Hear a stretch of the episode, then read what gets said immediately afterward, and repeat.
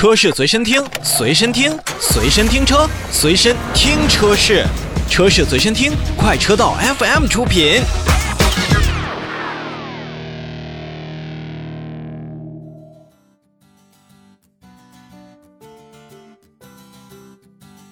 我们继续看看新近上市的新车。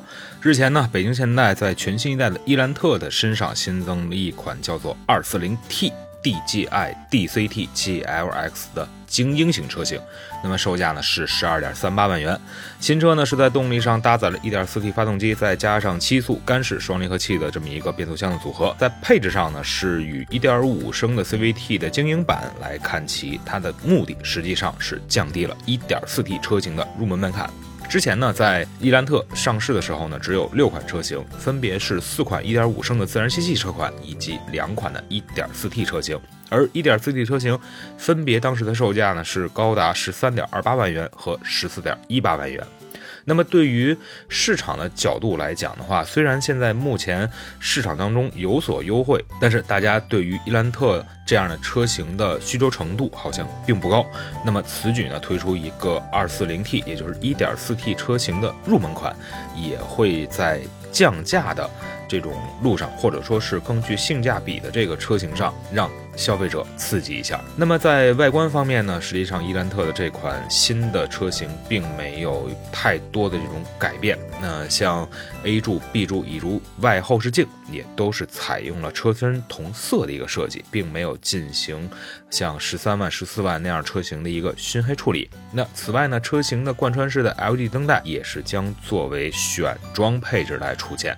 不得不说，价格变了。但在配置上确实也是变了。那么在动力方面呢？呃，刚才也跟大家来，呃，说到了一百四十匹马力、二百一十一牛米的 1.4T 发动机，再加上七速双离合器变速箱，官方的油耗是五点二升。那么在新车内部，依旧是采取了现在伊兰特的一个。主体风格也是采用了 D 字形的一个多功能方向盘，并且配上了换挡拨片。另外呢，1.4T 专属的红色缝线黑色顶内衬呢，也是保留了下来。同样保留的还有运动型的一个座椅。车内的主要变化实际上来源于八英寸的一个触控显示屏，配备了手机的 CarLife 功能，但是取消了倒车影像。那仪表盘呢，还是采用了机械式，再加上三点五寸的一个液晶屏，而十点二五英寸的双联屏则变成了选装配置。所以说这一款车型呢，就是降价，然后少配置，那么依旧，呃，想用一个低价格来冲击咱们。更为便宜的，或者说是，嗯，在竞争当中更为激烈的紧凑级车市场。那么，对于这一款的 1.4T 的伊兰特，您怎么看啊？欢迎大家在微信公号当中给我们留言，在搜索公号的地方去输入 AUTOFM 就可以找到我们了。那好，那我们来看下一款新车型，说说英菲尼迪的 Q50L。Q50L 实际上已经在国内的市场拼杀了很长时间。那么现在的二零二一款的英菲尼迪 Q50L 也是正式上市了，二点零 T 的一种动力，六款车型，官方的指导价是二十六点四八万元到三十八点九八万元，跨度还是非常大的。但是你看整个的现在的新车型呢？